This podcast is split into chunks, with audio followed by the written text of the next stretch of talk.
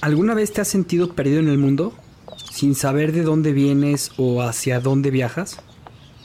Si es así, seguramente has sentido el mareo de la posmodernidad. Una época confusa en que los valores y tradiciones del pasado se desintegran. Y se reconstruyen para llevarnos hacia un mundo desconocido.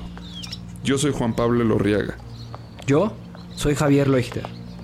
En este podcast hablaremos de las preguntas que te haces todos los días acerca del mundo, la historia, las relaciones y sobre ti mismo. Esto es Náufragos.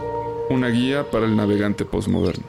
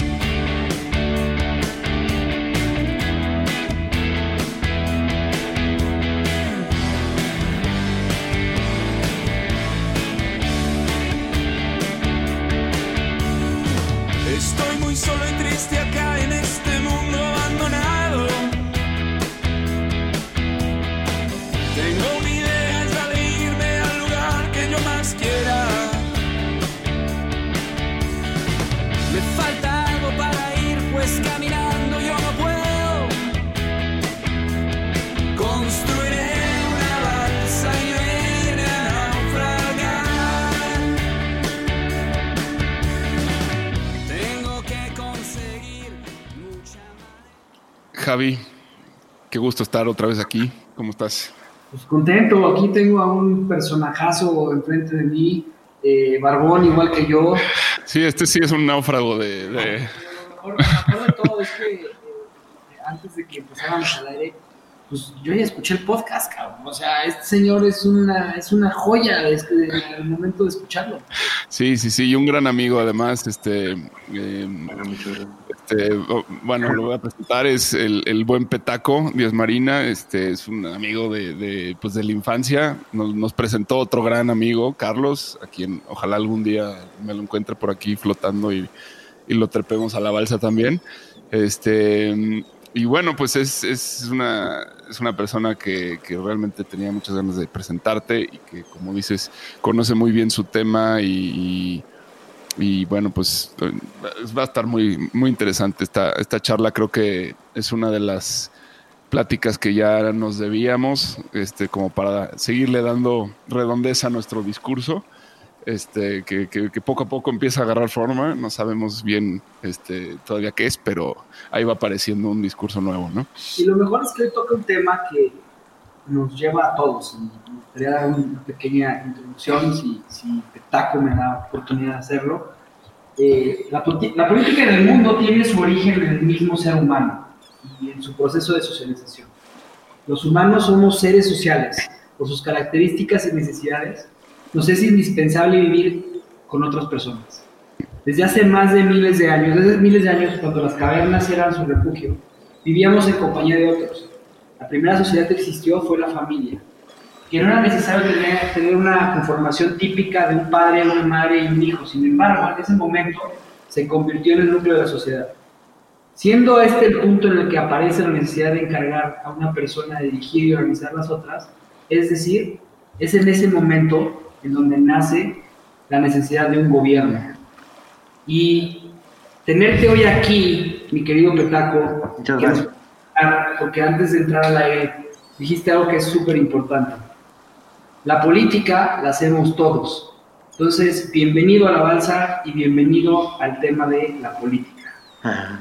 Muchísimas gracias a ambos por la invitación. Me siento completamente honrado este, de estar con ustedes este, navegando en esta balsa ya, encontraremos el derrotero. Lo, importante es, como en todo, como en toda aventura, es el camino, y, seguramente encontraremos y llegaremos a conclusiones este, fantásticas que, ya están dadas de antemano y las iremos descubriendo como, como el mar, Este, va, se, va, se, se nos irán presentando y las iremos encontrando en conjunto que eso es lo más relevante, ¿no? Y es lo más, lo más enriquecedor de poder estar aquí con ustedes.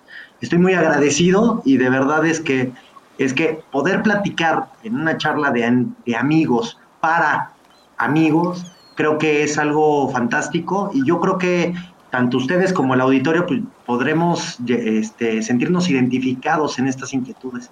Y es por eso que pues este, yo creo que la balsa hoy está sobrepoblada y, pues hay buen viento para poder llegar a un buen puerto. Efectivamente, pues eh, normalmente no lo hacemos, pero hoy también te daremos parte de la de, que puedas llevar la, vela, el timón de repente. ¿Por qué? Porque eres un experto en el tema y nosotros nos vamos a dejar guiar por ti. Pero sabes que sí somos unos náufragos que cuestionamos y que de repente pues, podemos encontrar algo de oleaje, mi querido Petaco. Pues, pues espero, eh, eh, eh, espero no, no ser un pirata, ¿no? y realmente navegar con responsabilidad y con orden. Este, Oye, a ver, vamos a entrarle de lleno. A darle. Yo soy una persona que ama la política y de hecho hasta hace muy poco yo quería ser político yo creo que todavía lo tengo en la sangre y quiero, y quiero, y lo tengo ahí y en algún momento de mi vida me gustaría llegar a serlo. Creo que, como bien lo, dijiste tú antes de empezar, la política la hacemos todos y es importante involucrarse, desde participar en, en, una sociedad civil, desde participar este, en un club y en ese momento empiezas a hacer política, porque eh, para mí la, la, política es el, llegar a un punto de acuerdo. Eh, entonces, eh, pero para ti, ¿qué es la política? Tú que eres un maestro en, política internacional, eres, eres este, catedrático de una universidad. Y fui, fui, formaste parte del equipo de, de, de, MIF. MIF, sí. Este, que, no somos aquí partidistas ni nada, pero pues, a mí me parecía un extraordinario candidato. Eh, y ¿Qué es para ti la política? A ver, yo creo que esa pregunta me la hago todos los días. O sea, yo creo que eh, pues, tenemos que partir de esa idea, ¿no? No hay algo sentado, sino que precisamente yo creo que la imagen que tiene la política el día de hoy en, el inconsciente de todos, siendo conscientes de que la política la hacemos todos, es precisamente que el peligro está en la definición digamos, toda definición es peligrosa porque política es un término más, de los más amplios que existe. Es un término equívoco que refleja precisamente pues un intento de racionalización de la conducta humana. Y como tú muy bien lo dijiste, o sea, este, haces política cuando quieres hacer algo de gobierno. O sea, cuando quieres llegar, o sea, desde, haces política desde que te tratas de lanzar como capitán de tu calle, diría Sabina, ¿no? Este, te tratas de lanzar al, en la asamblea de condóminos o tratar de generar una fundación y generar puntos de influencia o ser diputado. Yo te digo, tú eres más político que yo. Tú haces más política que yo, porque la política no quiere decir una acción de gobierno, que yo creo que ahí está el error. La política es la acción de incidir eh, o, tratar de, o, es el género que, que, trata de incidir en, en, un proceso de socialización, ¿no? en la toma de la organización de esa socialización y, y en su proceso de toma de decisiones.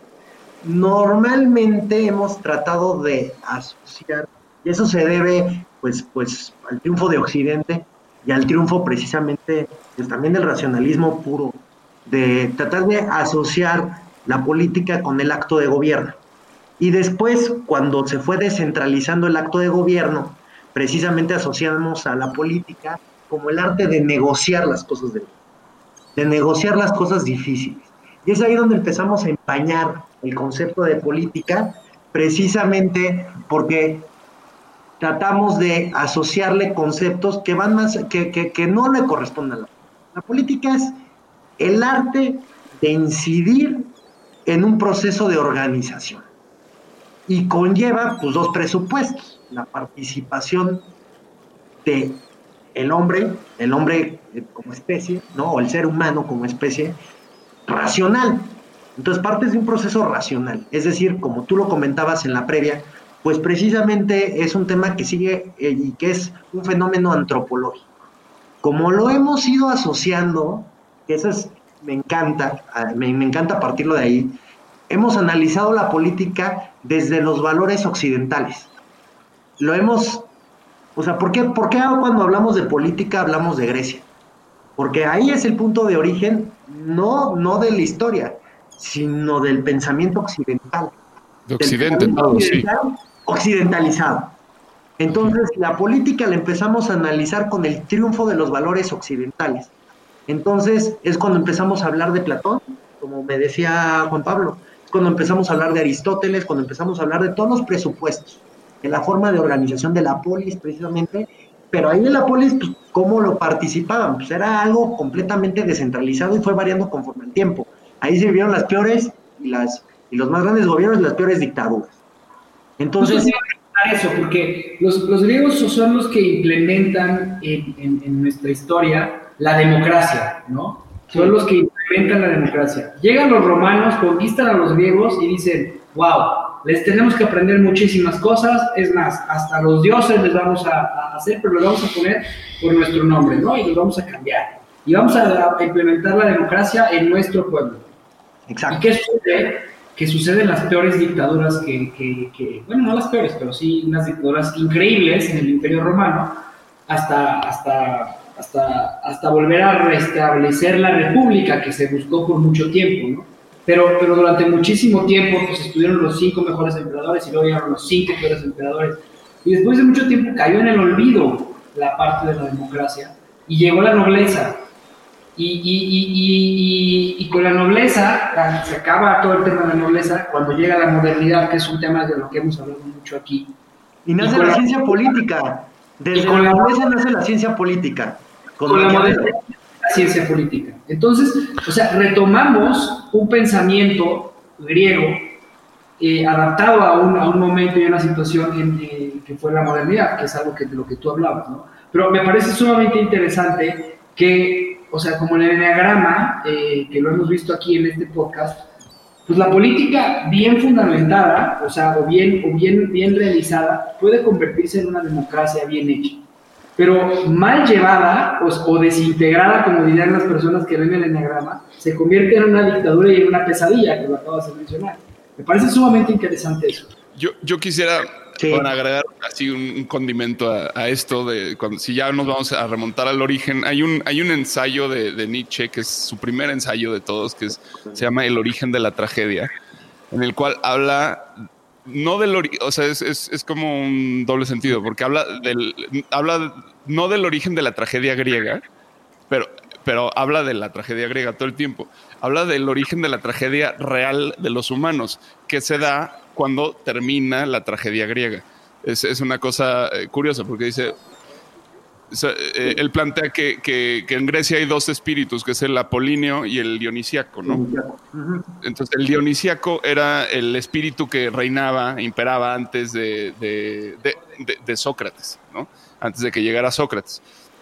Y era justamente eh, pues, la fiesta, este, el, caos, este, las artes como regidoras del comportamiento, este, bueno, un montón de cuestiones y en su parte, en su cumbre estaba la tragedia, o sea, es decir, el teatro eh, griego, al cual la gente asistía para purgarse y para sacar su, su, pues todo lo que traían adentro y de alguna forma entendían por medio de, de estas obras pues una especie de orden y, ciertas normas que, que, entraban a ellos pues de forma dionisíaca, ¿no? Como, como epifanías, como este, catarsis muy fuertes, colectivas.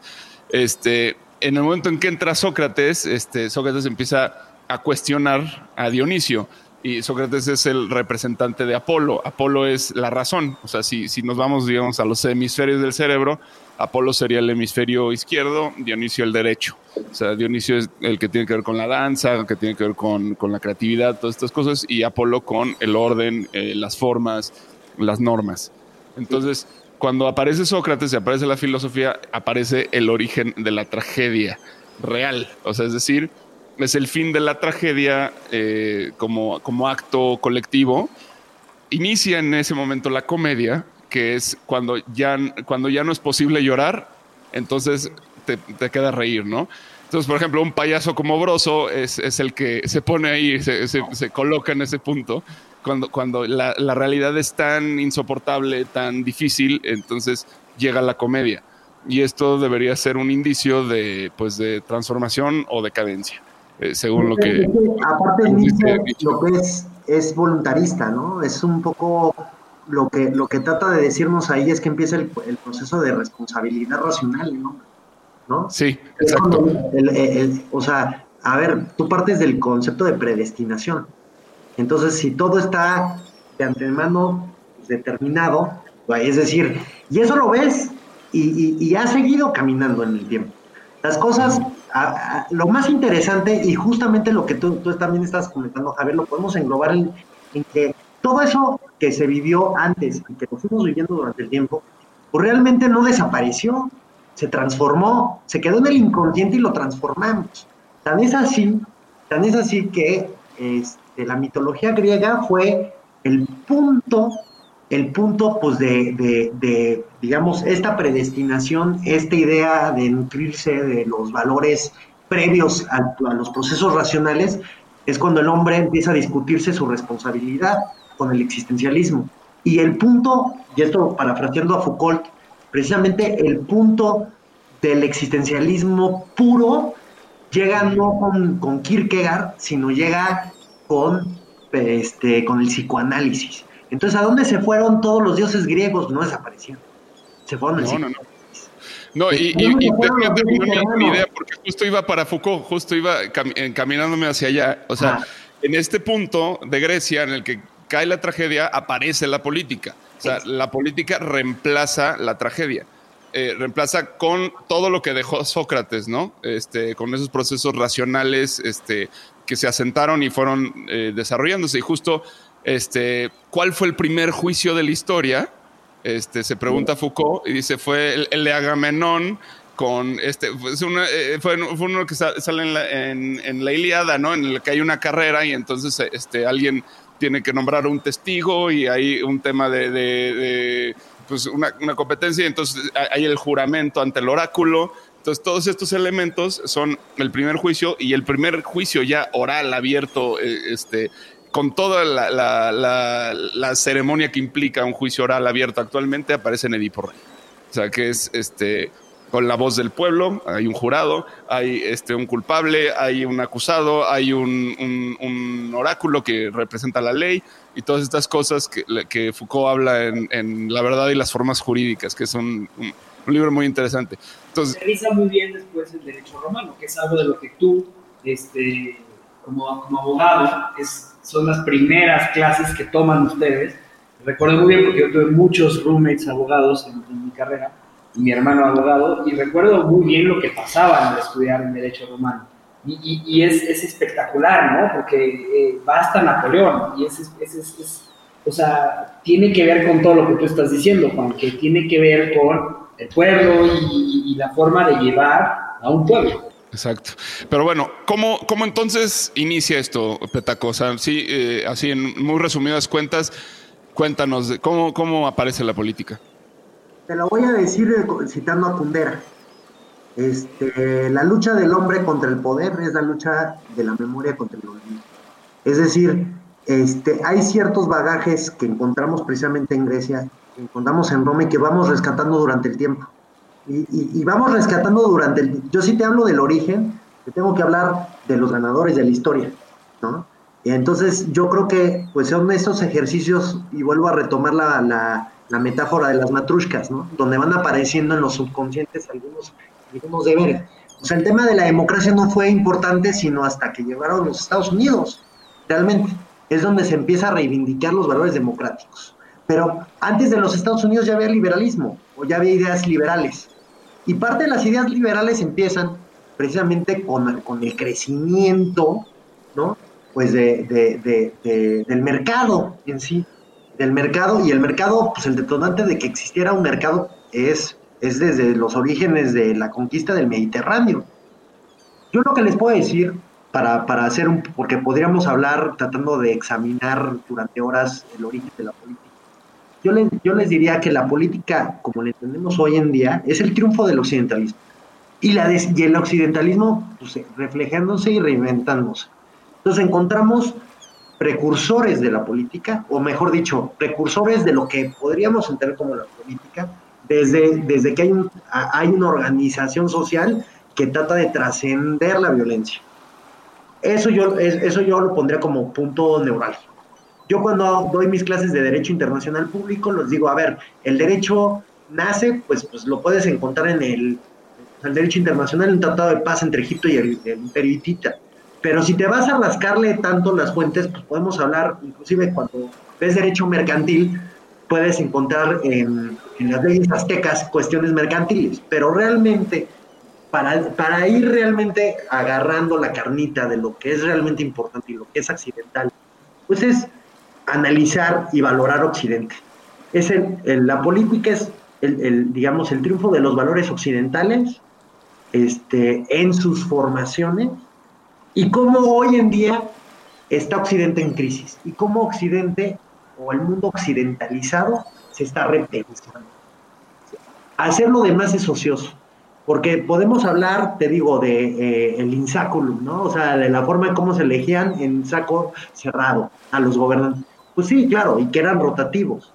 Pero hoy en día, pues lo que es rotativo es la, el Consejo de Seguridad de Naciones Unidas, ¿no? Entonces, ¿qué es lo que nos importa? Perdón, dime. Eh, sí, no, no, no, está muy, muy padre. Yo quisiera que nos coloquemos ahora pues en la modernidad, o sea, me parece súper chido como esta forma de, aterrizarlo en algo súper concreto que, nos acabas de dar, porque sí, obviamente si le rascamos, bueno, este es un tema, es un tema amplio. Tú querías mencionar algo sobre lo de Babilonia, ¿no? No, bueno, que también, o sea, si le rascas, pues vas a encontrar a los babilonios haciendo eh, comercio, como acabas de mencionar. O sea, si le sigues rascando, te vas a ir a las, las, primeras eh, civilizaciones. No, no, no, no, no, quería, no quería mencionar. Pero, es como importante para, para, entrar en la modernidad, como tocar el tema del comercio, supongo, ¿no? O sea, es como que. A ver. No, la primera, o sea, tú dices el derecho, Claro, Claro, y aún así eh, le apostamos a que el origen del derecho pues está en los romanos. ¿Por qué? Porque son los que sistematizaron un ideal. Son los que sistematizaron el concepto, por ejemplo, de lo privado, que eso es bien interesante, de lo que era el derecho privado. Entonces, en, Roma realmente triunfa el derecho porque es la justicia privada, ¿no? Entre los particulares, cómo se pone orden entre ellos, para que no se maten. Antes decían, si tenías deudas, te iban tras el río Tíber a cobrar la deuda con tu cuerpo. Entonces, es la forma en la que se van construyendo precisamente ejercicios de eliminación de la violencia. Entonces, la política es eso. La política son ejercicios entendidos, son ejercicios de entendimiento para gobernar o para generar un orden social, racional. Racional entendido en el aspecto precisamente donde la violencia es la última razón de las cosas. Y donde vamos a renunciar y que el monopolio de la violencia precisamente se lo corre.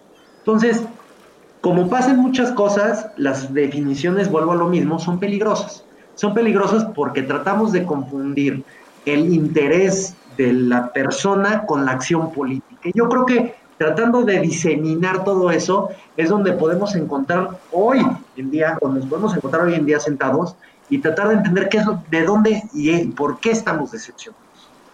Eh, yo, quisiera, aquí plantear una pregunta que es, pues, es el meollo del asunto aquí entre nosotros, que es, ¿qué es la modernidad, primero que nada?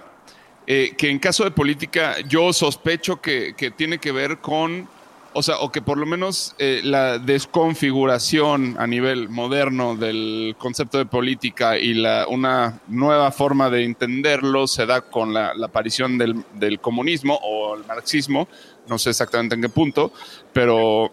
Eh, y, después tendríamos que hablar de una postmodernidad, que también no, no, no sé en política justamente cómo esté visto esto, pero la postmodernidad la tratamos de observar desde todos lados, ¿no? Desde el arte, desde este, la ciencia, desde la arquitectura, desde este, la literatura, eh, desde nuestra forma de vida, sociológicamente hablando. Entonces, eh, sí me gustaría como que tratemos de aterrizar esto en, en, política, ¿no? Eh, hay un tema muy, muy claro, o sea, tú, tú cuando dices que, que, el tema de la propiedad privada se vuelve pues un eje central dentro de, de, esto y del tema occidental, pues qué pasa en el momento en que aparece el comunismo, ¿no? Y, que, desmiente este asunto. Sí, A ver, yo creo que acabas de dar en el clavo. Yo creo que en, en, en, filosofía, modernidad implica otra cosa a lo que implica la palabra política. Realmente la política tiene una, como ciencia, tiene el acta de nacimiento precisamente cuando Maquiavelo escribe El Príncipe, ¿no? Y, y, y, por ejemplo, cuando hablamos del pensamiento moderno, ¿no? Es cuando empieza el racionalismo con Descartes, que son siglos de separación, ¿no? Sí. Entonces, creo que hay, hay formas de separar. Precisamente yo, yo te lo diría, yo te diría, perdón, este, que lo que podemos entender en la política es un proceso de ejercicio, digamos, ya separado después de Roma, después, inclusive la propiedad privada deja de ser importante porque llegó este, el medioevo, ¿no? Y el medioevo tiene otro concepto colectivo, precisamente, ¿no? Y, y, sus formas, inclusive jurídicas, ¿no? Hay un derecho medieval. De hecho, yo estudié Derecho Medieval y Moderno, y por ejemplo, había las formalidades esenciales para un contrato de feudo-vasallaje. Bueno, dejando eso para atrás, empieza la modernidad. Y con la modernidad nos encontramos con no un ideal democrático, sino la, la, explicación de lo que serían como los temas trascendentales para la Y los temas trascendentales para la política eran cuatro. Uno, la, ¿qué, hace ¿qué hace Maquiavelo? Maquiavelo lo que trata de dar es a la, a la política una cierta autonomía de la moral. ¿no? Entonces, al tratar de separar la moral de la política, dice el César lo del César, a Dios lo de Dios. Entonces, lo que es del César son estos cuatro ¿Cuáles son los cuatro temas? La guerra justa, ¿no? La justificación del gobierno, inclusive la justificación del magnicidio en casos, ¿no? Este, tercero, las formas idóneas de gobernar, pero partiendo de absolutos, no de relativos, es decir, no partiendo de que, que iba a haber parlamentos. Eso se va cosiendo aparte, se va cosiendo aparte desde, desde la Carta Magna inglesa hasta pues, ya la aparición propia de su parlamento, luego también el triunfo el triunfo de, de digamos, del, bueno, del el triunfo de, de, la Revolución Francesa, que con la Revolución Francesa, pues es cuando se junta toda la, la idea enciclopédica y aparece, precisamente como decía Javier, pues el código. Yo les digo, a ver, em, eh, empieza a haber auges de discutir lo que es como para, para una cúpula de poder, ¿no? Es decir, lo, lo, que se conocía como los espejos de los príncipes y los grandes temas que, que un príncipe tenía que resolver y eran exclusivos del orden preestablecido, donde la gente de a pie como nosotros no tenía vela en el entierro, pero era una literatura de convencidos para convencidos. Y okay. entonces empieza a aparecer un segundo orden, que es lo que tú dices muy, muy bien, eh, o sea, tú lo que dices es, empieza a aparecer el, liberalismo político. Es decir, el liberalismo político trata de reivindicar los valores plurales, trata de, meter temas en la agenda y en consecuencia, en consecuencia como es la fuente histórica, pues aparece el espíritu colectivista. Y el espíritu colectivista que después deriva en el, espíritu comunista, precisamente, lo podemos entender lo podemos entender como el clímax del colonialismo, el clímax del triunfo de, la, de, de, las revoluciones industriales y del triunfo del liberalismo. ¿Y quién empieza a construir los ideales colectivos? Pues los olvidados del sistema, como siempre y como lo vivimos hoy en día. Es decir, cuando alguien se plantea la idea de que el fin de la historia llegó, ¿por qué? Porque el progreso está ahí, y empieza a nutrirse una especie de darwinismo social, que eso yo lo, trato de explicar como la vertiente histórica del origen totalitario moderno, ¿no? El darwinismo social que justifica la colonización de África, porque aquí en América ya no había vela en tierra, América ya tenía sus propios valores, nosotros habíamos traslapado los valores norteamericanos democráticos, los valores precisamente de independencia que extrapolamos de Haití, y, de, y de, de, los derechos civiles de Haití y de la democracia norteamericana y la trasladamos a nuestra constitución. Ya un sistema federal, ya no tuvo cabida esa idea aquí, hubieron intereses que después gestaron otras revoluciones, pero ¿dónde se lleva esta idea social? Pues a África. Y entonces cuando se lleva a África este ideal social, es donde empiezas a a hablar de las industrializaciones completas las eh, industrializaciones completas y empiezan a, a, decir, oye, ¿y los olvidados? Y empieza a surgir la idea pues de que la industrialización llevó a los hombres de las, digamos, de las villas a las ciudades, y esos hombres se quedaron solos, y esos solos reivindicaron valores. Esos valores, pues eran los valores colectivos. Nosotros vemos que siempre en las discusiones públicas encontramos la libertad y la igualdad como si estuvieran contrapuestos, ¿no? ¿Cuál es el valor supremo? Y una vez en la carrera me dijeron, ¿cuál es, digamos, cuál es la forma de entender la libertad y la igualdad? No hay otra más que entenderlo que la libertad es del orden personal y que la igualdad, pues es vista desde un punto de vista deductivo completamente. En tanto que lo, que lo otro es inductivo, es individualista y se va construyendo y se va generalizando. Y entonces es donde empiezan a existir como, como si estuvieran peleadas las dos. Y no están peleadas. Lo que pasa es que hemos hecho que se peleen porque no entendemos bien qué es lo que está de fondo. Pero efectivamente se parte el orden, se parte el orden y obviamente yo te diría, ya eso yo creo que Yuval Noah Harari lo dice de una manera espectacular, cuando dice el fin de la historia se ha pospuesto. Y se ha pospuesto precisamente porque el siglo pasado llegaron, había tres, tres, digamos, fue el clímax de la teoría del Estado y, por ende de la política, ¿no? Este, como una, como una cien, o, sea, si lo analizas desde la ciencia política, pues se analizó el clímax de la teoría del Estado, por una parte liberalismo, por otra lado los, los ideales colectivistas expresados en socialismo y comunismo, y por otro lado, pues el fascismo. Pero el primero que cae es el fascismo. Entonces empieza, el mundo se volvió bipolar. Y al volverse bipolar, todo se empezó, y, como, y lo vemos hoy en día, yo creo que con el tema de la vacuna lo vemos muy claro cómo se está polarizando. Se está polarizando porque empezó la carrera, la carrera para ver quién la tiene más, perdón, pero a ver quién la, quién, quién llega primero. Y entonces, sí, el Sputnik. Hay una, hay una carrera que los filósofos actuales estaban, pues sin querer, porque eh, la verdad es que ellos no lo estaban buscando. ¿no? Yo no, yo no creo que, que Sisek y que, y que Yun Chun Han estuvieran compitiendo para ver quién es el que iba a, tener la, razón en, el tema de la pandemia y la vacuna. Pero, pero sí, sí, sí siento que el que, más se acercó en este momento fue, fue eh, Han. ¿Y por qué creo? Porque justamente acabas de decir algo bien importante cuando mencionaste que la política es como el logro de lo que ha hecho el Occidente. Y, Juan decía que la decadencia o bien el cambio de, lo que, de lo que viene ahora es este cambio del occidente.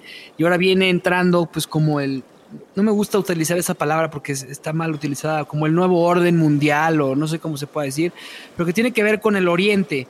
Y yo creo que Han es el que lo entiende bien, no es Sisek. Y, y esa parte me parece sumamente interesante porque lo estamos viendo con la vacuna.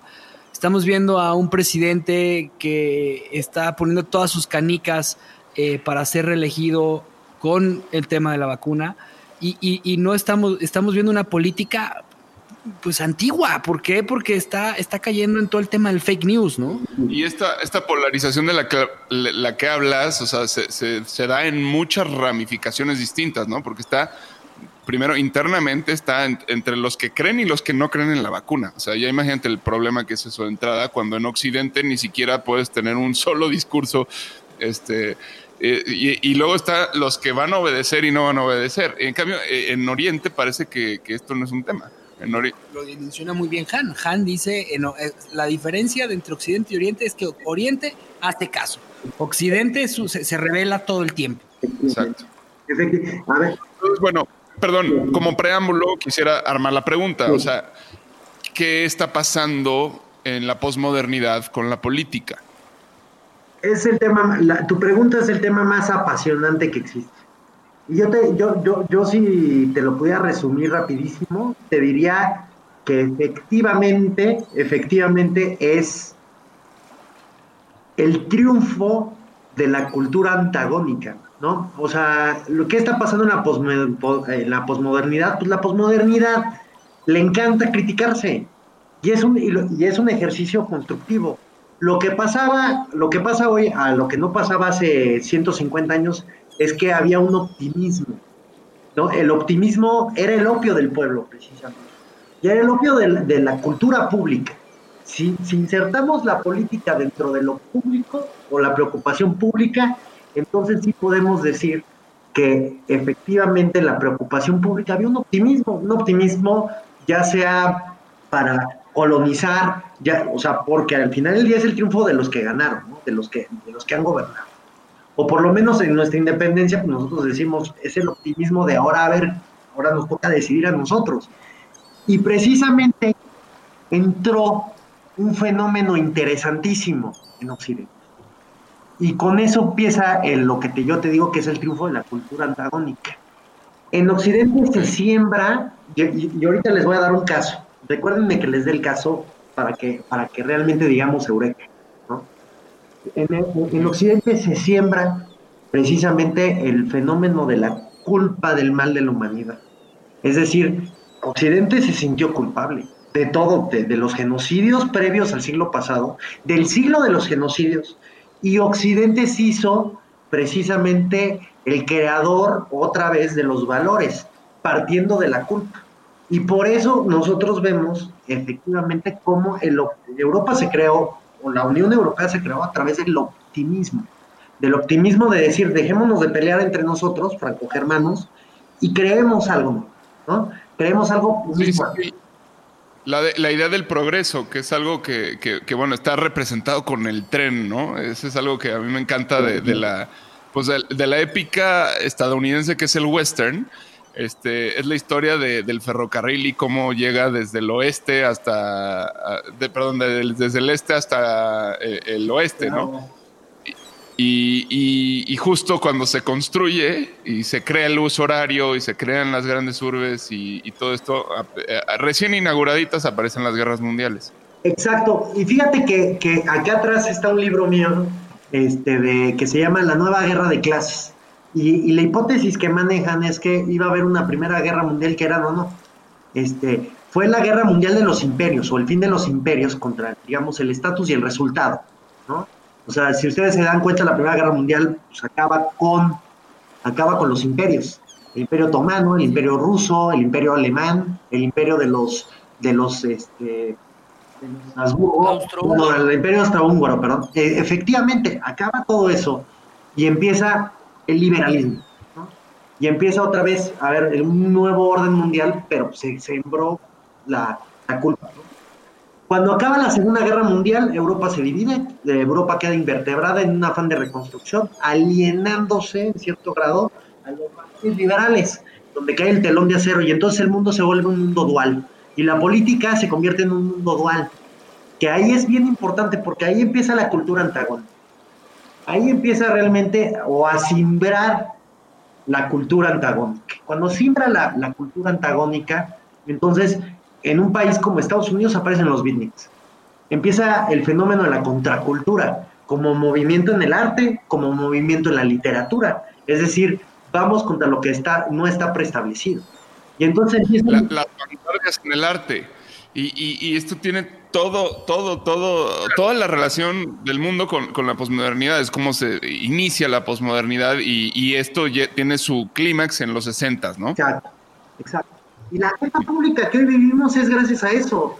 O sea, nosotros, nosotros no podemos entender la agenda pública de Estado de Derecho, pero sobre todo la agenda pública ambiental, si no nos damos cuenta que es la adaptación precisamente a una reconcepción del, de la orientalización de ciertas cosas de Occidente. Es decir, Occidente, Occidente dice, empieza a entrar en, sus propias convulsiones. ¿Y, ¿Y, cómo se estandariza? Pues gracias a los Beatles, ¿no? se analiza gracias a los virus cuando, cuando empiezan y van a su viaje a la India. Entonces la gente empieza a viajar a la India y empieza a, a, crearse esa idea ya no tan optimista, no tan optimista porque llegaban y ya no lo veían. Y entonces esta idea y esta preocupación con el entorno. Entonces la agenda ambiental parte de ahí. Y hoy vemos también una agenda, por ejemplo, del mindfulness, ¿no? y, eso ahorita lo tocamos. Pero el caso que yo les quería platicar antes de, que, Javier me pregunte algo, que ya lo vi, que ya me quiere preguntar, este, el caso de, dónde, dónde, dónde empezó todo el problema ahorita. Pues en Estados Unidos. O sea, a, principios de los noventas cae el muro de Berlín, bueno, cae el muro de Berlín, cae la URSS, y entonces cuando Fukuyama dice, llegó el fin de la historia, ¿no? Se acabó, ganó el liberalismo, gana el triunfo, y el máximo expositor de todo eso, y nosotros somos una generación defraudada, precisamente sobre este máximo, es cuando Obama en su campaña dice, yes we can, ¿no? Y entonces otra vez seguimos con un espíritu positivo un espíritu de que pues vamos a, digamos, descentralizar todavía más el poder. ¿Por qué? Porque ya ha llegado una, un nuevo orden con un presidente con ciertas características, con una agenda robusta, y llegó también el, eh, digamos, llegan o aparecen nuevos fenómenos como la propia, la propia, el triunfo tecnológico, ¿no? O sea, eh, cómo Internet se fue apoderando de los espacios y cómo se pero en el triunfo del optimismo está sembrado el triunfo de la decadencia o, el pesimismo. Y llegó el crack del 2008. Y es una cosa que yo les quería decir. A ver, ¿cómo siendo una cuestión de mercado se convirtió en una cuestión política? ¿Y por qué la gente empezó a decepcionarse del status quo? ¿O por qué la gente empezó a culpar a la política de la crisis del, del 2008, la crisis inmobiliaria o financiera? Cuando no fue una crisis de, de pública, una crisis de mercado. Entonces, ¿por qué la gente votó con el estómago? O ha votado recientemente con el estómago, castigando a la política por castigar al mercado o por, o, por, estar enojados con el mercado, ¿no? sintiendo que el sistema no les hace justicia las calificadoras, en este caso, ¿no? Creo que las calificadoras fueron los culpables. La institucionalidad del mercado, o sea, desde las calificadoras, desde las aseguradoras, desde, desde la propia bolsa de valores cuando empiezas a comprar los diablos, ¿no? Yo, yo me iría un poquito más profundo porque hay una agenda que no se toca y esa agenda está muy marcada ahorita en la ONU y la traen. Eh, la recuerdo muy bien cuando yo fui, fui director de la Escuela de Turismo y, y me, y me vino una persona de la UNESCO a decirnos, traemos una agenda que queremos restablecer desde la ONU, que es la rehumanización. Yo creo que ahí, ahí, ahí, ahí es en donde, eh, o sea, eh, nos deshumanizamos. Ahí está. Yo creo que... No sé, eso es lo que quería preguntarte, o sea, porque están las agendas ecológicas, están las agendas este, del mindfulness, pero la agenda de la rehumanización que tiene que ver con, con, el retomar lo que nos hace seres humanos, que va desde la raíz, que tiene que ver de dónde venimos, qué hacemos, toda esta parte, me parece sumamente interesante. Pero no, no fue justo eso lo que fue el movimiento del 68. El movimiento del 68 yo creo que lo tenemos que distinguir no es el mismo, o sea, el 68 es un año donde toda la, todas las generaciones se hicieron un planteamiento, pero no fue el mismo mayo del 68, ¿no? En, en Praga. México o en París. O sea, en Praga o en París. En París era para, era un, fue un movimiento precisamente para la independencia de Algeria. Y las, y digamos, cómo, cómo, cómo pues, pues inclusive lo manejó en su momento, o posteriormente Charles de Gaulle, ¿no? O sea, este, fue un movimiento estudiantil que, que se preguntó muchas cosas. Y por ejemplo, pero por ejemplo en el 68 de, de Praga, pues fue el comunismo con rostro humano. El comunismo con rostro humano, o la idea de, de tomar, que, que Eslovaquia tomara sus propias decisiones, y, y que después eso fue la perestroika, ¿no? Por ejemplo que el 68 acá en México. El 68 acá en México fue una cuestión completamente distinta al 68 que se vivió en otros lugares. Pero sí hubo una, una pregunta, digamos, que a mí me encanta, digamos, aterrizarla, que se hizo el ser humano en esa época. Y es, seamos realistas y pidamos lo imposible. Eso fue la, el lo, realmente lo que se movió en las, en las conciencias en el 68. Fue una frase del Che Guevara, si no me equivoco. Efectivamente. Pero y es, precisamente ese ideal de, ruptura del establishment, ¿no? Este, ya sea en República Checa o ya sea en Tlatelolco, ¿no? Es, es ese cuestionamiento de vamos a decidir. O en Woodstock. O sea, yo, yo más bien lo llevaba por ese lado. Bueno, o sea, creo que justo, justo lo que manifiesta, o sea, bueno, todo, todo el tema de la renuncia de, Nixon. Este, eh, eh, por ahí, o sea, creo que ahí fue donde se unió de alguna forma el, discurso, ¿no? Claro, claro, y, se, y se juntó la agenda reivindicadora, o sea, es cuando, cuando la agenda de los movimientos por los derechos de, de digamos, de, de, de, la, de la, los negros, ¿no? Este, se empezaron a, empatar con la agenda, digamos, reivindicativa, reivindicador, de los derechos de los homosexuales, de los derechos de, los, este, de las mujeres. Entonces se generó una, un, mundo, un, un, movimiento de reivindicación de los, de los olvidados del sistema. Que, que los olvidados de, de Estados Unidos no eran los olvidados de México y no eran los olvidados de, Praga, porque en Praga precisamente los checos eran los olvidados. Pero sí yo creo que efectivamente es un movimiento donde se gesta todo y donde, y donde nace como una idea ciudadana, ¿no? De, de, cuestionamiento del establishment y que precisamente de eso llega a impactar a la cultura actual. A la, la, y que tiene, pero que justo tiene todo que ver con lo que decía Javier de, la rehumanización. O sea, creo que si algo puedes resumir de todo eso que fue el 68, fue un grito por la libertad, ¿no?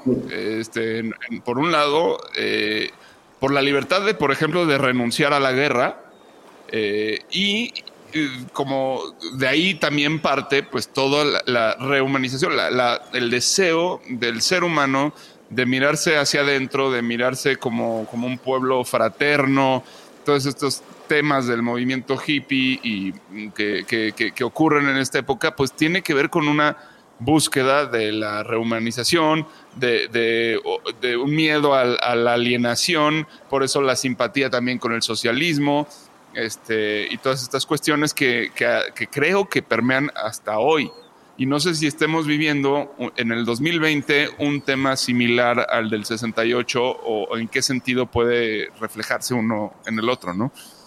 Yo antes de que contestes, quiero, quiero decir algo que me pareció justamente muy importante que dijiste, los Beatles, ¿no? Y, justamente los Beatles, o sea, en el 67 crean la canción de All You Need Is Love. En el 68, el top lista del 68 fue la de Hey Youth, ¿no? Pero previo a todo eso, George Harrison ya había viajado a, India y había traído a Occidente música que nunca habían escuchado. Y es en ese momento cuando el, todo el movimiento de los 60 empieza por los Beatles, ¿no? Y que es por primera vez esa conexión que hace la música entre el Occidente y el Oriente y atrae a dos mentalidades porque empieza el yoga en Estados Unidos, empieza el Shidi Shankar, todo, toda esta parte empieza a iniciar, pero gracias a los Beatles, o sea, los Beatles fueron como los embajadores de la política que hoy en día estamos viviendo. Es impresionante. Y, por algo mencioné el tema musical. Fíjate que yo no sabía que íbamos a acabar aquí, pero por algo dije, este, eh, Petaco es un amante de la música y por ahí nos conocemos bien. Pero es que, como decía, ¿no? O sea, sin música, pues la política sería un error también. no solo la vida, sino la propia política. Porque efectivamente, pues, o sea, el, la gente, y es lo que, vuelvo a lo mismo, no es política, pero sin embargo es parte de lo público. Y, entonces al formar parte de lo público y, generar o mover las conciencias públicas, entonces se vuelve un tema político. Y fíjate, eh, bueno, a propósito de la, canción de nuestro podcast, de los gatos, fue la primera canción de rock argentina y el rock argentino fue la, manifestación política única que tuvo la gente ante la dictadura. Y fue eh, eh, fue, o sea, cuando hablamos de historias del rock, hablamos realmente, pues yo me atrevería a, decir que solo hay tres, que es la inglesa, la estadounidense y la argentina. Eh, ¿Por qué? Porque fue un movimiento. No, no fue un hecho aislado en el que, en el que hubiera grupos que, imitaban o que estaban siguiendo una tendencia. Fue un movimiento en el que social y cultural y, políticamente, todo, todo se unió y se entremezcló y, eso es lo que hace que, que, sea algo tan trascendental. Entonces, bueno, la canción de la balsa pues fue el inicio. Como lo fue el punk en Inglaterra más tarde o el ska en España. efectivamente, a ver, este... Pero fíjate, o sea, cómo se cuidan las formas. Y yo creo que es parte del Estado. O sea, yo creo que como decía este Dostoyevsky, ¿no? O sea, cuando tratas de bajar, o sea, cuando se construyes la torre de Babel para bajar a Dios o acercar a Dios a los hombres, lo que traes es un, Dios personal, precisamente, ¿no? Entonces, cuando lo sagrado se vuelve público, precisamente, y por ende aparece el fenómeno totalitario, pues tu descanso es en lo sublime. Entonces, entonces el alma se mueve en lo sublime y descansa en la literatura, descansa, en la música. Volvemos, volvemos un poco a la época, pues, o sea, vean Chaplin, ¿no? Con el gran dictador. O sea, es la crítica o sea, más valiosa. ¿Y dónde se da? Pues en la y un, discurso que trasciende por siglos, o sea, un discurso que no cambia, o sea, es un discurso que hoy lo pones y puedes escucharlo en Estados Unidos, puedes escucharlo en Rusia de Putin, la puedes escuchar en la Rusia de Xi, de Xi Jinping, en la China de Xi Jinping. En la Turquía queda. queda perfecto. ¿Y sabes también qué otro discurso queda? El de Cantinflas, el de su excelencia. Ah, claro. son discursos que mueven conciencias y que están dirigidos precisamente para acabar con los máximos. Sí, que tiene, que ver con esto que decía al inicio, ¿no? De la, de la tragedia y, el paso a la comedia también. Este, que es ahí donde, donde creo que estamos hoy en día, fíjate. Eh, el otro día que, veíamos la entrevista que le hicieron a, Donald Trump, o bueno, el mismo debate contra, con Joe Biden, o sea, es, es como, es, es, es un número cómico es un número cómico, o sea, ya no es ni siquiera un tema. Eh, te pongo en contexto, estuvimos viendo la entrevista que le hace, eh, no me acuerdo si la CBC o la, no, no, es, HBO, le hace la, entrevista a Trump y, me decía mi hermano, lo estuvimos viendo con Juan en, México, me decía Juan, mi hermano, vela, pero, pero parece, o sea, parece una cuestión cómica y Juan decía, bueno, es que estoy viendo The Office. O sea, la entrevista parecía un, un, episodio de Office. Y luego ves el, debate contra Biden y, es una continuación, es una extensión de lo que ha manejado la cultura americana que está en decadencia.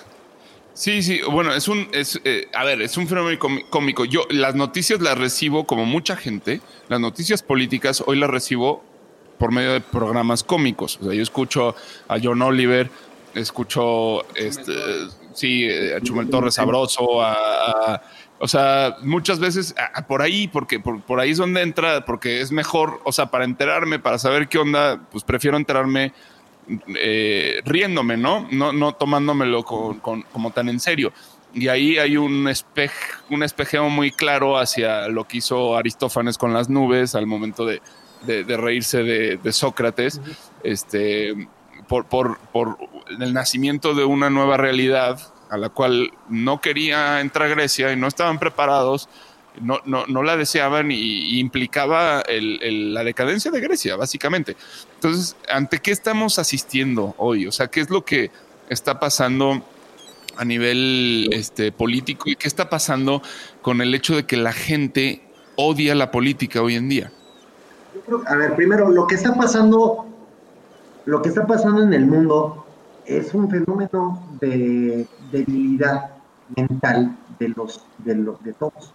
O sea, de debilidad del gobernante y de debilidad del ciudadano. Realmente, realmente, este, esa, esa etapa idílica. O sea, tú imagínate hace 100 años, la gente decía que, que hoy no es nada aceptado y no lo aceptaríamos, ¿no? O sea, el ideal, ¿no? El ideal de morir por mi patria hoy yo te preguntaría a ti, JP, ¿morirías por tu patria? Pues no, ¿no? O sea, como que yo tengo otra, o sea, yo tengo otros principios, ¿no? Eh, y, y, ahí voy, ¿no? O sea, ¿qué está pasando en el mundo? Primero, pues hay una desconexión, precisamente por este fenómeno de culto, por una parte. Crecimiento de, de la individualidad y de la y también de que cada vez hemos palpado más cosas, cada vez hemos palpado más la identidad de otras culturas pero a su vez, pero a su vez nos hemos desmoralizado de lo propio. Y lo desmoralizado en el sentido de que los valores, no, o sea, yo creo que hay un proceso de descomposición y también un proceso, un proceso también importante que nosotros le apostábamos a la descentralización del y la, y la respuesta inmediata es la centralización misma. ¿Por qué? Porque hubieron varios tirados en el camino que nunca volteamos a ver. ¿No? Ese famoso discurso de Marcos, ¿no? De que este, tapan con cañones tus oídos. O sea, nosotros no supimos escuchar, o sea, por ejemplo, ¿qué hizo la democracia en México para con el 30 millones de para los 30 millones de pobres? Nada. A ellos les da lo mismo si pueden votar o no, ¿no? De, todos modos su circunstancia no va a cambiar. Hay una anécdota muy personal que, que le escuché a un político muy importante del país después del 2018 y fue cuando, cuando, cuando México se despierta cuando pasa la planadora de Morena. Precisamente dijeron, es que es el fin de una etapa. De una etapa, precisamente que el presidente la decretó, por decreto, la por decreto lo hizo, ¿no? El fin del neoliberalismo en México. Porque el neoliberalismo también, también tiene razón. No hizo nada por un chorro de, gente. Y Jordan Patterson, diré Jordan Patterson, este, eh, Cepeda Patterson hace poco escribió un artículo de ten cuidado con lo que desean, cuando decían que cayeran de Manuel porque ya se agitaron las aguas, las aguas de los olvidados que hoy son tomadores de decisiones.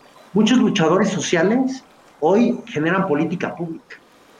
Entonces, ¿qué está pasando en el mundo? Pues está pasando en el mundo que estamos en un shock y, lo que dice Taleb sí, sí, sí, negro. El tema de, Jordan Peterson, perdón que te interrumpa, pero es que justo, mientras acá no se les escucha a las mujeres con sus demandas más que justas y, completamente, o sea, que ya, ya trascienden un tema de feminista, o sea, esto es un tema de derechos humanos en la mayoría de los casos.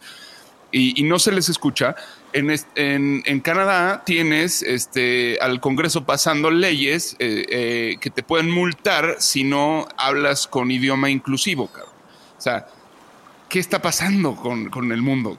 Y aparte, algo, algo que está pasando, que, que está pasando en la política posmoderna, que no, que, que, acabas de decir, o sea, le taparon los oídos y los cañones, los oídos con cañones a la política en México, por ejemplo. ¿Por qué? Porque sí, sigue habiendo una situación de militancia. Y, y la militancia en la política posmoderna se acabó.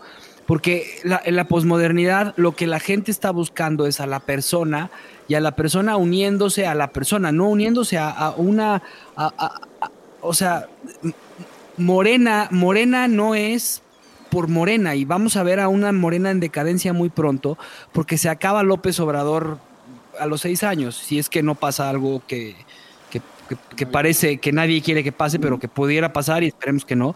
Pero si, si, si López llega a su sexenio, termina su sexenio, veremos a un Morena destruyéndose, despedazándose por un tema de que ya no hay militancia en los partidos políticos. O sea, ya ese tema eh, no se han dado cuenta que no está funcionando, dejó, de funcionar. Y lo que está buscando la gente es esta rehumanización de volteame a ver, o sea, que fue lo que hizo López Obrador durante 18 años que es un tema, que ese es un tema muy particular de México. O sea, aquí lo que, lo que estamos viendo es. Pero sí, estamos viendo, en, pero en Estados Unidos creo que la militancia sí es un poco más, este, está más viva que aquí. No lo sé eh, a ciencia cierta, pero me da la impresión que sí. Por lo menos yo veo a los universitarios involucrándose, haciendo, este, pues metiéndose, ¿no? Intentando hacer algo. Eh, en México sí, definitivamente creo que esta cultura está completamente olvidada. Eh, yo quiero compartir una anécdota rápidamente de, algo, de algo que viví anoche que fue este eh, Mariana, mi, novia, me, platicó que escuchó un, podcast sobre medio ambiente y me empezó a, contar como de, estos temas que, tocaban. Que bueno, son muchas cosas, así como la cantidad de agua que gastamos, el tema del fast fashion, este, o sea, como muchos factores en los que todo el mundo está implicado y, y todo el mundo genera un montón de gasto y un montón de, de contaminación y, yo como que automáticamente me fui a la defensiva y dije, a ver, es que esto tiene que ver totalmente con lo que decía Byung Han, ¿no? Con el tema de, todo es culpa del individuo y de, la persona. ¿Por, ¿Por qué todo tiene? A ver, le dije, perdón, pero me siento agredido por esa información. Porque yo nací en este, en este lugar donde me enseñaron a vivir de esta forma y ahora resulta que todo lo que hago es completamente perjudicial para el mundo, pero encima no puedo cambiarlo porque, porque tengo que cumplir con, con, ciertas horas de trabajo, porque o sea, esto, eh, porque cambiar esos hábitos a mí me implicaría eh, ir a 15 súper distintos a comprar los productos este, eh, que no afecten el medio ambiente. Tendría que este, dedicar un montón de horas a, a, cocer los frijoles en, en, lugar de comprarlos enlatados. Tendría que hacer un montón de cosas que no puedo hacer. Y, y está cañón y, y, todo, y todo esta, este remordimiento lo estoy absorbiendo yo como individuo y, siento el señalamiento eh, hacia mi persona de por qué no consumo de otra forma, por qué soy tan irresponsable de generar basura, por qué eh, no en lugar de comprar este, una bolsa de papas voy y me frío yo mis propias papas. Y, esto es lo que dice Byul Chulhan, o sea, termina por agotar a la sociedad y termina por decir, eh, todo, todo el mundo se, va a cansar, porque nadie puede con eso, nadie puede con eso. Y ahí es donde digo yo, ¿y por qué nadie acude a la política, coño? O sea, ¿por qué, por qué, no hacemos que los productores de esos productos eh, se les o sea, porque, porque ellos son los que están mandando el plástico.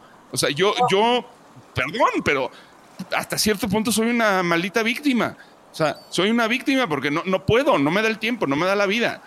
Lo que sí podría hacer es política. Efectivamente, efectivamente.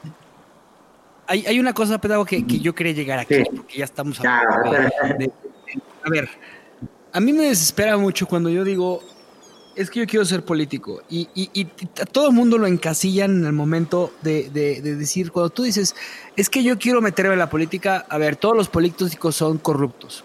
Y empieza una generalización terrible de que la política no sirve para nada o sea, tú cómo, cómo, o, qué, qué, qué, consejo o qué, qué reflexión das ante un México, ante una juventud en la que ya caemos en que la política es una mierda. La política es, todos están corruptos. La política es, y, y, y, nadie se involucra, pero perdóneme, pero ni siquiera en la asociación de condóminos. ¿Por qué? ¡Qué flojera! Yo no quiero. Y de repente les cambian el mantenimiento y la gente se pone como loca. Pero no te involucraste en nada. O sea, eh, ¿qué, qué, qué, reflexión dejas de esto? Es que, es que yo se lo digo mucho a mis alumnos. Yo doy clases en, a ver, la universidad en la que yo parte, yo doy clases, yo doy dos materias este, es una facultad de gobierno, es la única facultad que tiene la carrera de gobierno en el país. Y a mí sí me tocó ver cómo, esa, cómo la matrícula en cierto grado estaba enorme cuando fue el año electoral, porque hay una juventud de ciertos, o sea, la juventud, cuando, imagínate, cuando tú estás en la etapa de la preparatoria decidiendo y te empieza a interesar el tema público, dices, quiero participar. Y de repente me topo el gran cambio de los alumnos de primer al tercer semestre. Y es efectivamente una desazón por completo. Tristes, no les gusta su carrera, critican, dicen, hubiera estudiado economía, hubiera estudiado en, o sea, algo más en negocios. Y yo siempre les digo, ¿qué te llevó, qué te llevó a tomar la decisión de estudiar gobierno y no estudiar negocios? No, pues me gusta lo público entonces a ti te va a tocar recomponer esto. Entonces tú deja de partir del hastío. O sea, si nos necesitan cansados. La gente, el, mal nos necesita cansados. Yo te lo diría. a ver, bueno, en México preponderantemente asociamos la política con corrupción. En otros países es como el ñacañaca y el por lo oscurito, otras cosas, ¿no? O las agendas ocultas. Pero, pero aquí en México estamos asociados como la perversidad, el cálculo. Ah, es que tú eres muy político. Oye, no, soy amiguero. Una cosa es que sea amiguero y otra cosa es que sea político. La política le hemos, le hemos achacado como el mal. ¿Por qué? Porque la hemos dejado, como tú muy bien dices, la gente que nos, digamos, a la, que nos movió lo público, dejamos, y la, y la dejamos, dejamos que el proceso de toma de decisiones se fueran para allá. ¿no? Y entonces nos quedamos solos. ¿Y qué te genera la soledad? Pues la desazón. Y la soledad y la desazón generan en contraposición desencanto, por un lado, y por el otro lado, pues que las decisiones se tomen cada día más en un círculo más pequeño. Entre más demandes participación, A ver, en México cuando el, año, el sexenio pasado lo que más se demandó fue una, de, una, una reforma de transparencia, porque la gente quería saber a dónde se iba el dinero. Y fue un movimiento de participación ciudadana impresionante. Hoy en día desapareció eso, porque ya ni siquiera la transparencia nos salva, porque ya, a ver, las elecciones fueron, fueron pasadas fueron las elecciones que mayor participación tuvieron. Hay gente que dice, lo público se acaba con el voto. A ti que te gusta la política.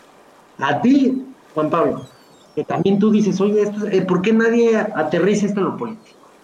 Yo creo, y ese es un, un pensamiento muy, muy propio, que, que, no le corresponde a lo político decir muchas cosas y sin embargo le achacamos la responsabilidad. A ver, el tema del plástico, el tema del plástico es 100% cultura. O sea, o sea, yo puedo estar metido en un ONG de, cambio, de medio ambiente, de cambio climático y lo que sea, y estar luchando porque los océanos, o sea, tal, ¿no? Y le corto a mis six de cerveza, le corto para que no existan tortugas en la ciudad. no, no, precisamente. Cerveza, cerveza artesanal sin plástico. Sin plástico, exactamente. Pero, pero ¿sabes qué pasa? Pido un Uber Eats, o pido Rappi, o pido lo que sea, y te vienen siete empaques. Ah, pero en ese momento, pues, eh, a ver, como decía Groucho Marx, estos son mis principios y si no te gustan tengo otros, ¿no? Ah, pero a mí no me aplican. Cuando matan a Osama Bin Laden, lo que descubrieron fue una, un refrigerador lleno de Coca-Cola. o sea... Lo echaron al mar, ¿no?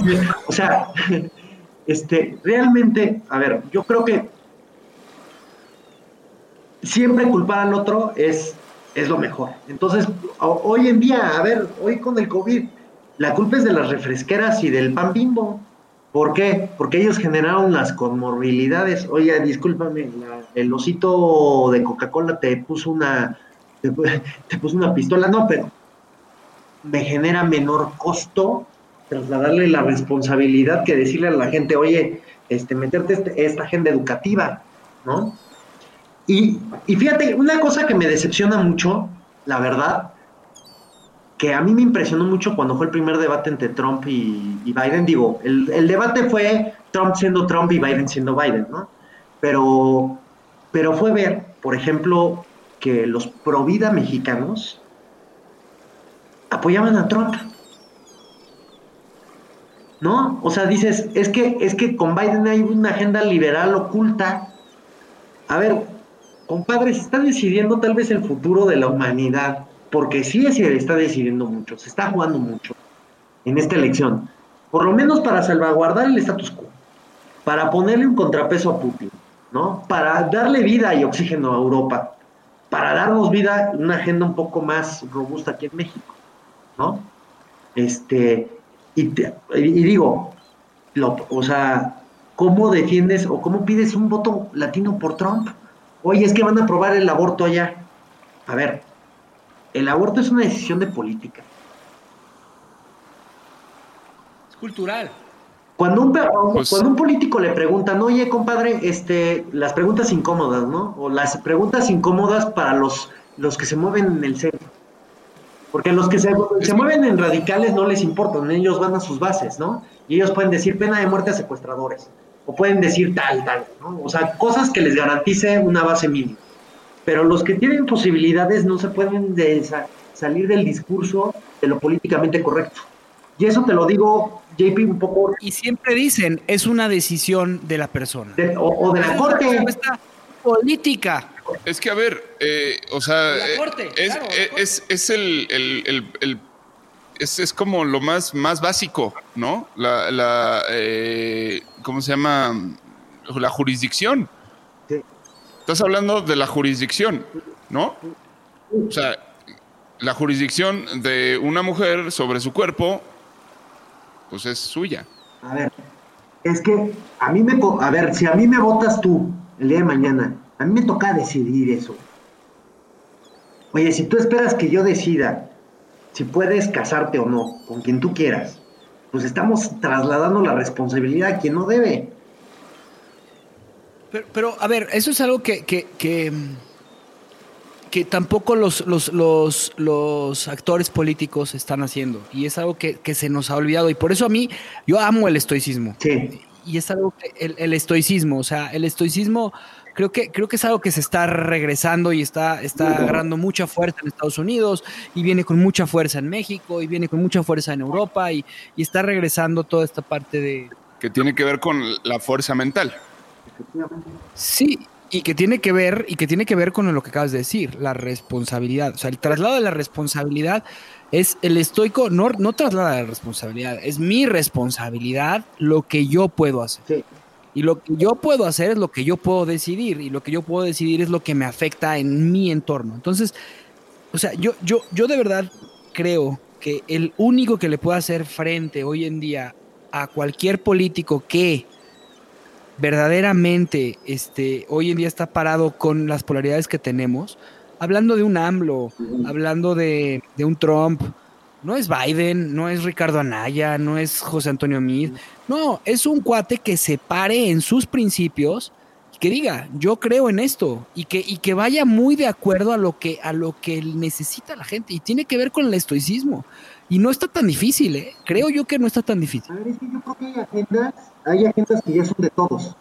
O sea, ¿cómo empieza la agenda ambiental? Pues la agenda ambiental empieza una agenda de, izquierdas y se vuelve una agenda común. La agenda de la mujer y de la equidad de género se empieza a ser una minoría y se vuelve un tema común.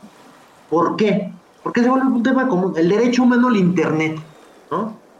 En, en Finlandia es una realidad considerar Internet como derecho humano es una realidad. Acá todavía no lo es, pero con la pandemia vimos que con el regreso a clases se regresan a las clases sociales, ¿no? por ejemplo.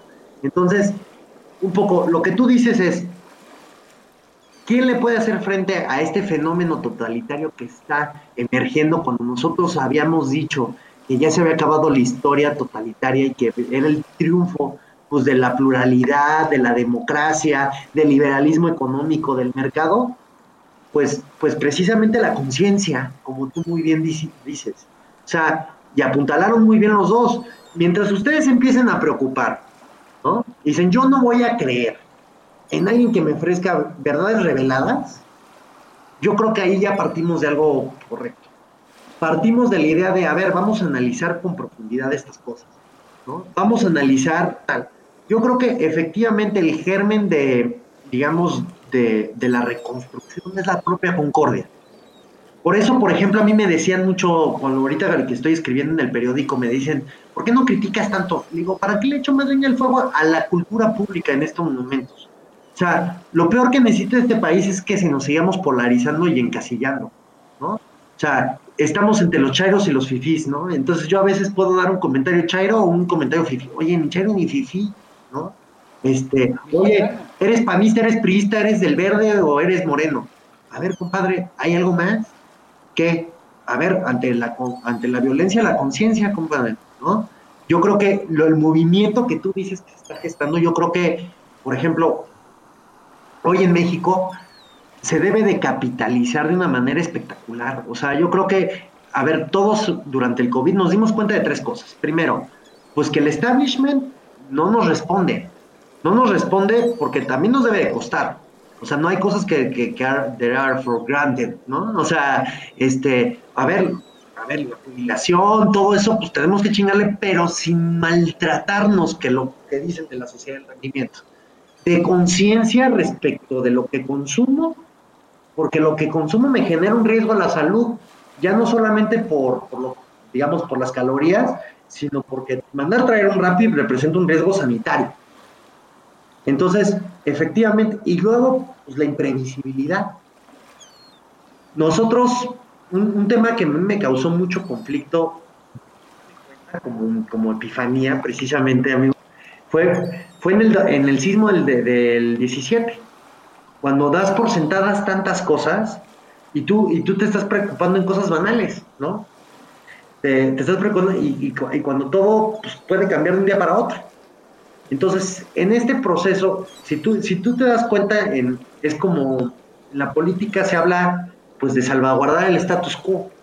¿no? Un político siempre va a negar que hay crisis, va a negar que hay, este, que hay conflicto, este, que el tema del agua en Chihuahua pues es un, tema que nos debe preocupar a todos, ¿no? No, no hay problema, oye, no hay violencia, no hay crimen organizado.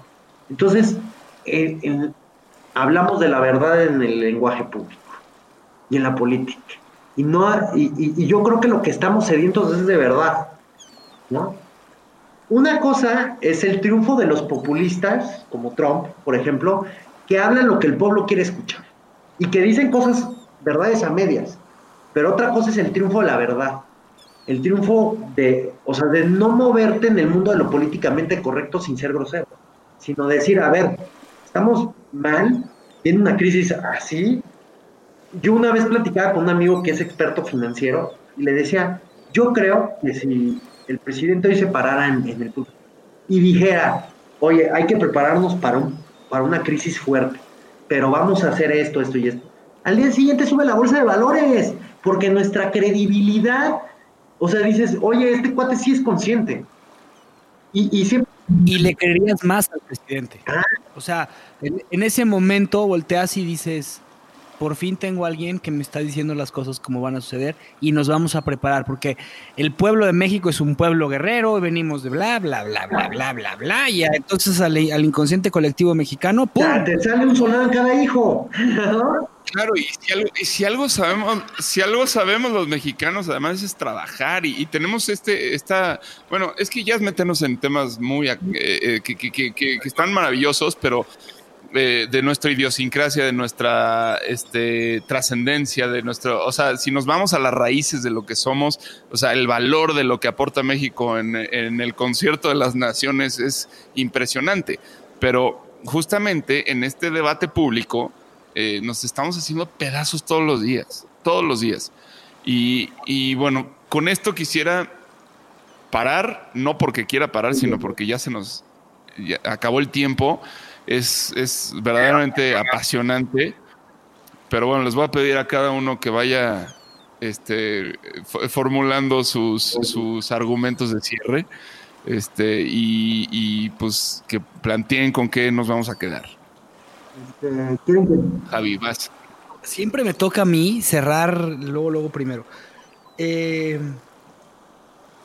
el hombre que dice que no es político es político. Entonces, yo creo que, yo creo que tenemos que ser políticos y yo creo que necesitamos eh, más que nunca ser políticos. Pero, pero ser políticos desde, desde una convicción, o sea, desde, desde, desde tu verdad, o sea, desde qué es lo que verdaderamente crees. Y creo que la política nos tiene que llevar a eso, nos tiene que, llevar a esta parte, sí, del mindfulness y esta parte de reconectarte contigo mismo y está muy bien, muy bien, muy bien, muy bien. Desde ahí, construye tu política, construye tu discurso, construye qué quieres de tu sociedad, qué quieres de tus hijos.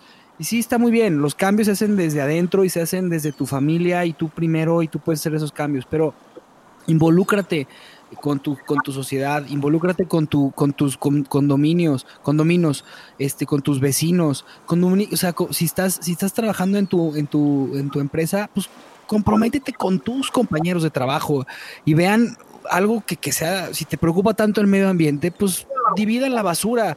Eh, conviértete en un ser político, caramba. O sea, pero entendiendo que la política es lo que lleva a que los demás, como bien lo dijo Petaco ya al inicio, es a, llevar a, llegar a acuerdos. Y eso es a lo que tenemos que estar llegando hoy en día en México y dejarnos de pendejadas, perdón por la palabra y por la expresión, porque fuimos muy educados en todo el podcast, pero la verdad es que es una pendejada decir que en México hay fifís y hay, y hay chairos. En México somos mexicanos y tenemos que vivir una realidad. Nos está cargando el payaso por esta división. Punto. Ok, voy a continuar para que Petaco nos ilustre al final, porque de verdad que, que, ha sido, ha sido, este, wow, o sea, no, no esperaba, no esperaba para nada poco de ti, o sea, la, la vara estaba alta, pero, pero, o sea, creo, creo que como, como a varios buenos este, invitados que hemos tenido, pues vamos a tener una segunda cita. Ay, yo, encantado, encantado, la verdad. A ver. Eh, Voy, voy, déjame dar mi conclusión y ya cerramos con la tuya. Este, mira, para mí, a mí no me gusta la política en el sentido de, el involucrarme y el ir y el activismo y estas cosas. A mí me, me, me da toda la hueva del mundo. Eh, mi personalidad no es de ese estilo, o sea, como que no estoy hecho para eso, pero sí creo que todos somos seres políticos y que eh, eh, esto complementa muy bien el episodio anterior, pasado, que, que hablábamos del discurso. El discurso, al final de cuentas, tiene que ver con generar política. Y esto que estamos haciendo aquí de náufragos es tomar una postura política. El hacer cine, que es a lo que me dedico, es tener una postura política. El no quedarme callado en una discusión de sobremesa es tener una postura política. Y, y ahí es donde yo creo que tenemos una gran tarea todos los individuos, en la que tenemos que buscar no solamente tener razón, porque esa es una estupidez, o sea, no, porque se tiene razón para un momento particular de la existencia de un cuerpo perdido en el cosmos, porque la realidad es que el día siguiente te levantes con otra idea. Entonces, tener razón no, no, no tiene sentido. O sea, lo que hay que buscar es aprender de, los puntos de vista que, tienen los demás, aprender a escuchar. Y, lo digo y, me estoy riendo de mí mismo porque eso es algo que me cuesta muchísimo trabajo. Me cuesta un montón de trabajo. ¿Por qué? Porque estoy enojado. Porque estoy enojado. Creo que esto le pasa a muchísima gente. O sea, eh, eh, que a mí me digan fifi o que me digan lo que me digan, que me pongan en una categoría que, que me que, que, que, me hablen, me digan güerito o alguna cosa, me hace sentir enojado. Y igual que a cualquier otro mexicano que entra en, en, una categoría de estas, y eso es hacer política también, ¿no? Entonces creo que tenemos que aprender a, a, ser realmente mucho más, eh, híjole, a, a elevarnos, ¿no? Y esto no tiene que ver con un tema de educación, no tiene que ver con, con o sea, vale madre si no fuiste a la escuela. creo que puedes entender el hecho de que necesitas salir de tu enojo para poder llegar a un acuerdo y para poder llegar a entenderte con la persona que tienes enfrente. Y si un día consigues hacer eso, estás haciendo política. Y, y, y ejercitar ese músculo es súper importante para México y para el planeta, ¿no? Y vamos tarde, vamos muy tarde. Entonces eh, hay que agudizar la tolerancia, hay que agudizar este, la, capacidad de ser empáticos, la, hay que ablandarnos en nuestros muros y pues creo que eso es para mí lo, que me lleva. Yo creo que sus conclusiones son, o sea, yo lo único que es es adherirme a sus conclusiones. La verdad es que eh, un poco lo que estuvimos tocando en este, en, este espacio y por el cual les agradezco a ustedes y a todos los que van a escuchar, eh, no serán pocos. Este, la verdad es que en, principio la gran conclusión es que es nuestro momento. Entonces nosotros podemos tomar una actitud pasiva o activa.